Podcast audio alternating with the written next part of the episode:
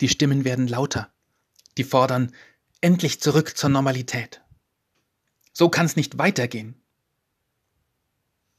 Der Konsens, der am Anfang das ganze Volk ergriffen hatte, beginnt zu bröckeln. Murren wird laut. Es scheint, als stünden nur die Anführer noch zu hundert Prozent hinter der Entscheidung von damals. Einstampfen des gesellschaftlichen Lebens, Abbruch von Beziehungen, weil es nicht anders ging. Jetzt aber reicht es vielen. Jetzt werden die Stimmen lauter und lauter, die rufen, wollte Gott, wir wären in Ägypten gestorben durch des Herrn Hand. Als wir bei den Fleischtöpfen saßen und hatten Brot die Fülle zu essen.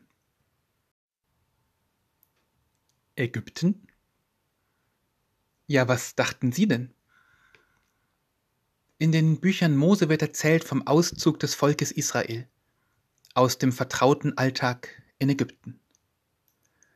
Eine Geschichte, die in ihren groben Zügen in diesen Tagen erstaunlich aktuell ist.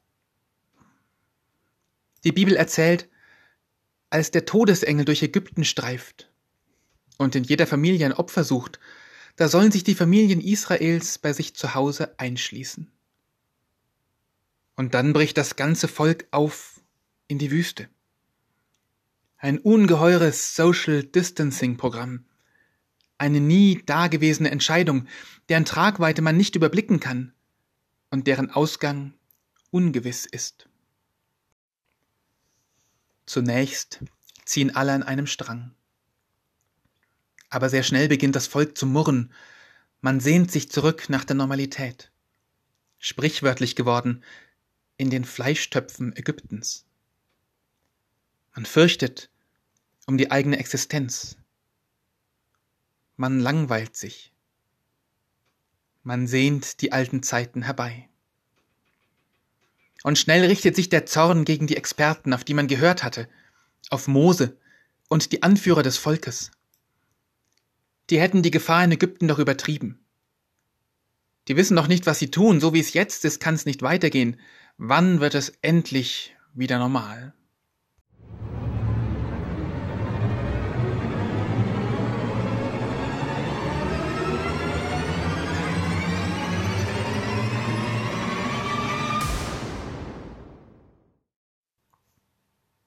Kommt uns das bekannt vor? Es ist eine Ausnahmezeit, hoffentlich eine Ausnahmezeit, die wir gerade erleben. Eine Zeit, für die es noch keine Rezepte gibt, wo man alte Gewissheiten hinter sich lässt. Herausfordernd, spannend, bedrohlich, eine Chance? Die Bibel erzählt von den verschiedenen Herausforderungen auf dem Wüstenweg. Immer wieder kommt das Volk mit Klagen zu seinem Anführer, zu Mose. Hunger, Durst, giftige Schlangen, fehlende Perspektiven. Immer wieder wendet Mose sich bittend an Gott. Immer wieder findet sich eine temporäre Lösung. Zum Beispiel das Manna. Jeden Morgen lässt sich das Essen aufsammeln das man für diesen Tag braucht. So muss niemand verhungern. Wer allerdings hamstert und gleich zehn Packungen Manna sammelt, der erlebt sein blaues Wunder. Denn das Zeug wird ungenießbar und ekelhaft.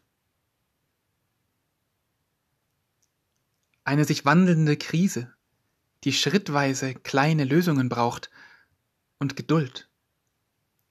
So lässt sich unsere Zeit ebenfalls beschreiben. Welche Entscheidungen stehen an bei denen, die Verantwortung tragen? Wie laut wird das Murren des Volkes? Wie einig werden sich die, die Verantwortung tragen, sein?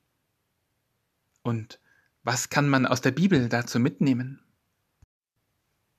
Ich sage zunächst einmal, was vermutlich nicht. Die Erzählung der Bibel rechnet ganz selbstverständlich mit Gott als Player, Mose allein könnte nichts leisten, sondern Gott greift immer wieder wunderbar ein. Mit dem besagten Manna, mit Wasser aus dem Felsen, auf manch andere Weise. Das fest einzuplanen, ist für einen Entscheidungsträger heute wahrscheinlich schwierig. Nicht nur mit der Bergpredigt, auch mit Speisungswundern lässt sich schwer Politik machen. Die Erzählung der Bibel rechnet auch ganz selbstverständlich damit, dass die Wüstenzeit, die Krisenzeit zu Gottes Plan für sein Volk gehört. Der Weg in die Freiheit führt durch die Wüste hindurch. Das hat die Erzählung uns zumindest voraus, denn diese Gewissheit haben wir, die wir mitten in der Krise stecken, nicht. Ich halte es für vermessen, jetzt dieser Krise einen Sinn geben zu wollen und die Corona-Toten, die Eingesperrten, die Überforderten abzutun mit dem Hinweis auf reinere Umwelt, Zeit der Muße, Entwicklung der Zivilisation, die halt Opfer fordern. Wer wie Hegel so mit dem Fortschritt der Weltgeschichte argumentiert, der stellt sich selbst auf den Standpunkt Gottes. Und der steht uns nicht zu. Dagegen möchte ich bedenken, dass die Erzählungen in den Büchern Mose im Rückblick aufgeschrieben worden sind.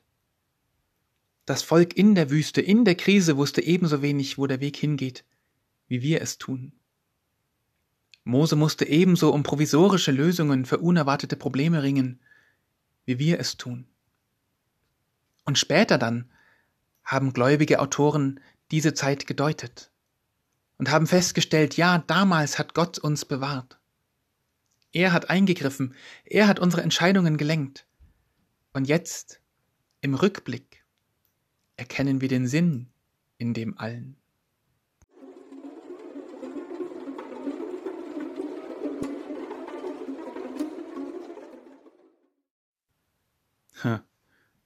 Später. Wann wird sie denn vorbei sein, die Krisenzeit? Und wie wird die Welt dann ausschauen? Das Volk fordert eine Rückkehr zur Normalität. Die Anführer mühen sich um eine Lösung der alltäglichen Probleme. Gut, dass es da noch eine dritte Gruppe gibt, die den Blick nach vorne richtet. Kundschafter, die auf Gottes Befehl ausgeschickt werden.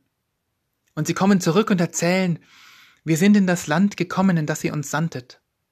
Und wahrlich, Milch und Honig fließen darin. Aber stark ist das Volk, das darin wohnt, und die Städte sind befestigt und sehr groß. Die Kundschafter entwickeln eine ganz neue Idee, wie ein Leben nach der Krise aussehen könnte. Nicht eine Rückkehr zu einem Status quo, sondern ein Neuanfang. Ein Land, in dem, auch wieder sprichwörtlich, Milch und Honig fließt. Bei der Perspektive der Kundschafter möchte ich einhaken. Denn sie finde ich spannend für alle, die Verantwortung tragen. In der Politik, in den Kirchengemeinden, in Unternehmen, und sonst wo? Wo kommen wir denn durch die Krise hindurch hin? Wo wollen wir denn hin? Es muss nicht wieder so werden wie vorher, zurück nach Ägypten, sondern es kann anders werden, neu. Vielleicht liegt vor uns ein anderes Land, ein verheißeneres Land, ein Land, in dem Milch und Honig fließen. Ich weiß, wir reden von Rezession, von Schwierigkeiten, von Problemen, von lang anhaltenden Beschränkungen. Aber vielleicht kommen wir durch das hindurch zu einem neuen Status quo. Gesellschaft ist nicht statisch, sondern dynamisch. Geschichte kann Veränderungen zum Guten bringen. Wenn wir jetzt Geld in die Hand nehmen müssen, Kraft investieren, wen unterstützen wir dann?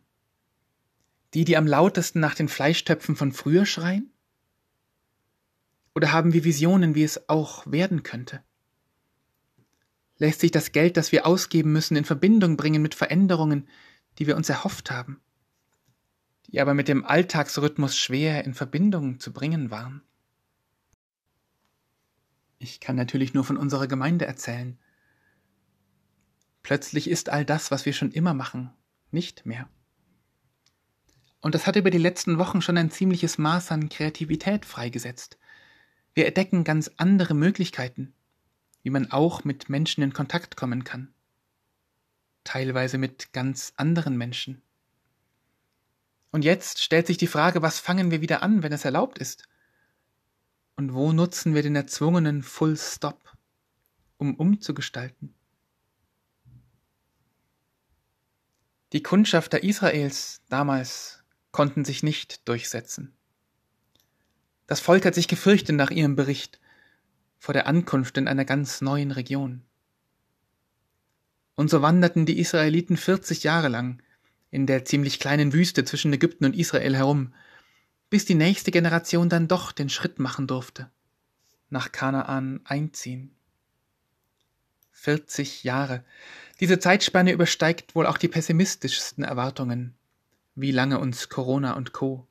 heute beschäftigen werden. Deshalb wünsche ich mir, für mich selber und für alle, die Verantwortung tragen, dass wir Mut zu Neuem haben, dass die Krise so tief geht, dass wir Veränderungen wagen und dass wir so im Nachhinein sagen können, durch diese Zeit hindurch hat uns Gott geführt. Diese Andacht habe ich am 12. Mai vor der ersten Sitzung des neuen Marktgemeinderats in Murnau gehalten. Ungefähr so, leicht an die Politik angepasst. Mein Name ist Florian Bracker und Sie hören in Kontakt, den Podcast der Christuskirche in Murnau.